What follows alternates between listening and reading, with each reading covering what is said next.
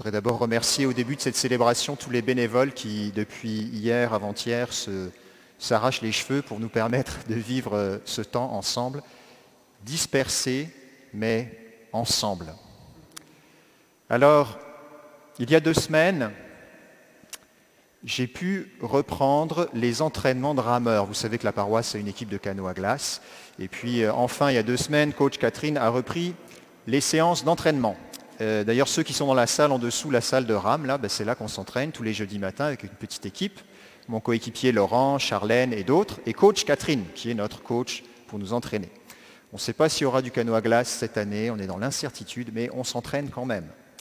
Et alors, même si le corps s'était un petit peu ramolli, après six mois de non-pratique de rameur, certains réflexes étaient bien là. Notamment une leçon que coach Catherine nous a apprise, à savoir, lorsque tu veux maintenir une puissance à la rame assez élevée, il faut que tu donnes un bon coup au départ, tu prends légèrement au-dessus de ta puissance et tu la maintiens. Tu la prends par le haut et tu la tiens. Ce qui est important, c'est le départ. Ça, c'est ce que coach Catherine nous enseigne, et, c'est vrai, ça marche bien. Quand tu essayes d'atteindre ta puissance par en bas, tu n'arrives jamais à l'atteindre. Mais si tu la pousses dès le début, avec un démarrage tonique et puissant, tu réussis à la tenir. Jésus donne un autre conseil aujourd'hui. Jésus donne un autre conseil aux anciens du peuple et aux grands prêtres. Un conseil inverse. Il leur dit, ce qui importe, ce n'est pas le départ, c'est l'arrivée. Ce qui importe, ce n'est pas le départ, c'est l'arrivée. Et Jésus prend une parabole et une histoire toute simple. C'est un moment de l'évangile où Jésus vient d'entrer à Jérusalem. Il est acclamé par les foules, Hosanna, fils de David. Ça veut dire, fils de David, sauve ton peuple, viens à notre secours, viens nous sauver. Jésus est monté sur un anon, les foules l'acclament, Jésus vient même comme prendre possession du temple. Il va chasser les vendeurs. Et là, il accueille les aveugles et les estropiés. Et il les guérit. C'est un signe très fort, car ils n'avaient pas accès au temple. Jésus les accueille et les guérit. Évidemment, ça va faire bondir les anciens du peuple et les grands prêtres, qui vont venir voir Jésus et lui dire, par quelle autorité fais-tu cela? Et plutôt que d'entrer dans un grand débat avec eux, qu'est-ce que fait Jésus? Il leur raconte cette petite histoire toute simple. Un homme avait deux fils. Il alla trouver le premier et lui dit, Mon enfant, aujourd'hui, viens travailler à la vigne. Celui-ci lui répondit, Je ne veux pas. Mais ensuite, s'étant repenti, il y alla. Puis il a trouvé le second fils et lui parla de la même manière. Celui-ci répondit, Oui Seigneur, et il n'y alla pas. Histoire tellement simple que nous vivons où nous avons tous vécu. Dans nos familles, c'est facile de dire, Oui papa, je vais ranger ma chambre. Puis deux semaines après, c'est toujours pas fait. Et à l'inverse, des fois, celui qui va rechigner dire non, et puis il va s'apercevoir que finalement, lui l'a fait. Ce qui importe pour Jésus, ce qui importe pour Dieu, ce n'est pas le départ, c'est l'arrivée. Nous avons tous vécu pendant euh, cette pandémie qui maintenant s'étale dans le temps et puis qui a des rebonds, tous vécu des moments où nous avons dit oui Seigneur. Je pense que lorsque nous avons euh, nous sommes entrés au bout de quelques semaines dans cette pandémie, tous nous avons réalisé que peut-être c'était un signe de Dieu. Peut-être que le Seigneur voulait faire une pause, nous forcer à faire une pause, nous forcer à aller moins vite, ralentir, vivre autrement. On a tous goûté à ce ralentissement, avec des conséquences plus ou moins parfois difficiles, dramatiques même, ou parfois pas du tout. Pour certains, ça va beaucoup mieux. Nous avons tous pris des décisions. À un moment donné, même moi, je m'étais décidé, je vais lire les actes des apôtres en entier. Et puis, en fait, cinq mois après, je m'aperçois que je ne les ai toujours pas finis. Où on avait décidé avec les frères prêtres de prendre plus de temps fraternel. Bon, ben, c'est pas encore gagné non plus. On l'a fait, mais on le fait moins. J'ai eu cette semaine euh, un échange avec les, curés de, tout le diocèse, tous mes frères prêtres curés. Lorsque nous avons appris euh, la nouvelle dimanche, euh, pour beaucoup, nous avons été, comme vous, abattus. Abattus. Et dans les discussions que nous avons eues avec les curés, c'était vraiment un sentiment à la fois de colère et de désarroi. Depuis six mois, on, essaye de s'adapter, puis les trois derniers mois, on a réussi à mettre en place une manière de faire, appliquer les protocoles, essayer de se rassembler, euh, reconstituer nos communautés chrétiennes avec intelligence. Et, et puis là, patatras, pouf, depuis dimanche, on nous dit stop, maximum 25. Beaucoup de frustration. On a même peut-être le sentiment d'être asphyxié on pourrait peut-être être tenté de dire, peut-être, la conduite du Seigneur n'est pas bonne. C'est la première lecture du prophète Ézéchiel. La conduite du Seigneur n'est pas bonne.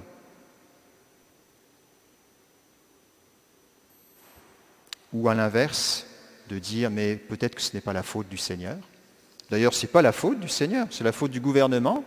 Il n'a rien à voir là-dedans, le bon Dieu. Et si le Seigneur avait quelque chose à nous dire par ce rebond qu'on vit depuis une semaine Et s'il avait une parole pour nous? J'étais attentif particulièrement pendant cette semaine précisément à qu'est-ce que le Seigneur me dit. Et puis je suis tombé dans les lectures de l'office que prient les prêtres sur les lectures du prophète Ézéchiel, donc un passage plus loin que la première lecture qu'on a lue, Ézéchiel chapitre 36. C'est un passage où le prophète euh, prophétise, prêche même d'une certaine manière, au peuple d'Israël qui est en train de fuir Jérusalem parce que Jérusalem vient d'être prise. Jérusalem est tombée. 587 avant Jésus-Christ, Jérusalem tombe. C'est l'effondrement. C'est la honte. Le peuple élu, le peuple choisi par Dieu doit quitter cette ville qu'il a conquis, que Dieu lui a offerte cette terre promise, le peuple élu est dispersé. il y a eu cette parole chez le prophète Ézéchiel qui est venu complètement m'éclairer. Dieu qui dit et qui parle à son peuple, je les ai dispersés parmi les nations. Ils ont été disséminés selon leur conduite et leurs actes, je les ai jugés. Dieu qui dit, c'est fort, c'est moi qui les ai dispersés, selon leur conduite et leurs actes. Je les ai jugés. Le Seigneur permet cette dispersion. Et je me suis demandé, mais Seigneur, est-ce que toi aussi, tu permets notre dispersion à nouveau? On peut accuser les autres, et on a raison, il y a des tas de médiations humaines, mais est-ce que Dieu ne permet pas ce que nous vivons? Alors je suis allé rechercher la prière du pape François dont vous vous souvenez peut-être, prière qu'il a dite le 27 mars dernier, prière pour le monde, prière pour la fin de la pandémie. C'était le 27 mars dernier. Et il met des mots sur cette conduite, sur notre conduite, nos actes. Voilà ce que dit le pape François. Il parle à Dieu. Dans notre monde, que tu aimes plus que nous. Nous sommes allés de l'avant à toute vitesse en nous sentant forts et capables dans tous les domaines. Avides de gains, nous nous sommes laissés absorber par les choses et étourdir par la hâte. Nous ne nous sommes pas arrêtés face à tes rappels. Nous ne sommes pas réveillés face à des guerres, à des injustices planétaires. Nous n'avons pas écouté le cri des pauvres et de notre planète gravement malade. Nous avons, nous avons continué notre route imperturbable en pensant rester toujours sains dans un monde malade. C'était il y a plusieurs mois, c'était au début de la pandémie. En fait, rien n'a changé. Nous avons continué à aller de l'avant à toute vitesse. Nous avions dit oui à des changements pendant deux mois. Allez, pendant le confinement. Mais nous n'avons rien fait. Beaucoup parmi nous ont retrouvé la même vie qu'avant. Certains ont déménagé, d'autres ont changé de travail, ils ont acheté une nouvelle voiture, ils ont peut-être même dû adapter leur manière de travailler. Mais finalement, qu'est-ce qui a changé? À part que tous maintenant on porte un masque. Qu'est-ce qui a changé? Est-ce que nous avons laissé plus de place à la grâce de Dieu dans notre vie? Est-ce que nous avons laissé plus d'emprise au don de l'Esprit Saint sur nous? Qu'est-ce qui a profondément changé Ou bien est-ce que nous avons continué à aller à la hâte, à essayer de courir, à essayer de rattraper peut-être ce mauvais départ qu'on a pris en trouvant des compensations diverses et variées? Le but c'est de traverser la pandémie en fait. Alors on va plus ou moins trouver des compensations. On va regarder un peu plus de séries, boire un peu plus d'alcool, prendre des autres substances, peut-être aller jouer à des jeux en ligne, ça va nous détendre. Peut-être qu'on va plus tout à fait faire ce qu'il faut faire, ce que nous avions décidé de faire. Et si nous reconnaissions que nous avons péché Comme le pape François nous le dit, il met des mots sur notre attitude. Si nous vivons ce que nous vivons, c'est parce que nous avons manqué notre départ. Nous avons fait un faux départ. Ben, bien heureux sommes-nous, dit Jésus. Parce que ce qui compte, c'est l'arrivée. Aujourd'hui, nous sommes un peu comme le publicain et la prostituée. Nous avons manqué le départ. Nous avons dit, non, je ne veux pas. Je ne veux pas. Je ne veux pas.